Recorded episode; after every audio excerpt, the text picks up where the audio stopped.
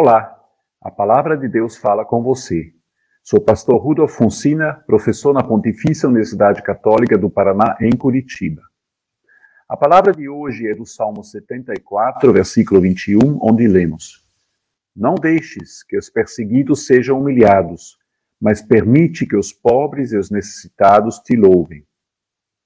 Queridas irmãs, queridos irmãos, em tempos não pandêmicos, Há muitas festas, recepções e outros eventos onde se serve comida.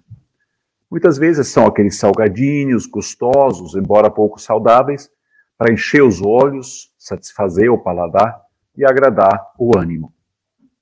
Às vezes a comida e a bebida fica mais importante do que a própria ocasião do evento, e há pessoas que ainda enchem a bolsinha de salgadinhos para levar para comer depois ou para compartilhar com sua família.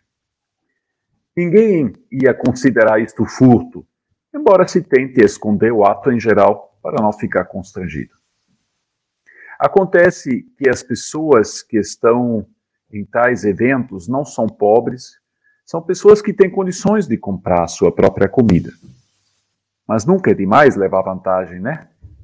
Saudações do saudoso Gerson, que eternizou esta frase: é preciso levar vantagem em tudo. Recentemente circulou a notícia de uma mãe de cinco filhos, ela sim pobre, e foi presa por ter furtado dois miojos, uma garrafa de refrigerante e um suco em pó no valor total de 21 reais. Precisava de uma decisão do Superior Tribunal de Justiça para que fosse solta. O custo do processo foi muito maior do que o valor do furto. Não é a única nesta situação. Sem dúvida, não é correto furtar ou roubar. Mas quem somos nós que vivemos razoavelmente bem para julgar pessoas que roubam nesta situação? Não é que pessoas de alto poder aquisitivo roubam ou sonegam milhões e nunca são presos? Não nos irritamos com a corrupção tão comum em nosso país como em tantos outros? E, no entanto, nossas prisões, lembre-se que temos a terceira maior população prisional do mundo, atrás apenas dos Estados Unidos e da China, estão cheias de pessoas que fizeram atos de valores insignificantes e por razões compreensíveis, saciar a fome.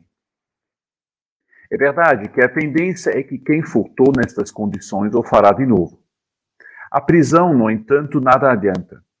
O que realmente ajuda é o combate à fome, a oferta de emprego, a solidariedade de igrejas, tão importante nesses tempos em que a fome aumentou muito diante da perda de renda e do aumento dos preços das coisas básicas da sobrevida.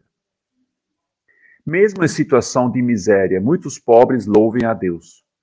Pode ser a única âncora que tem, junto com a solidariedade da igreja a que pertence.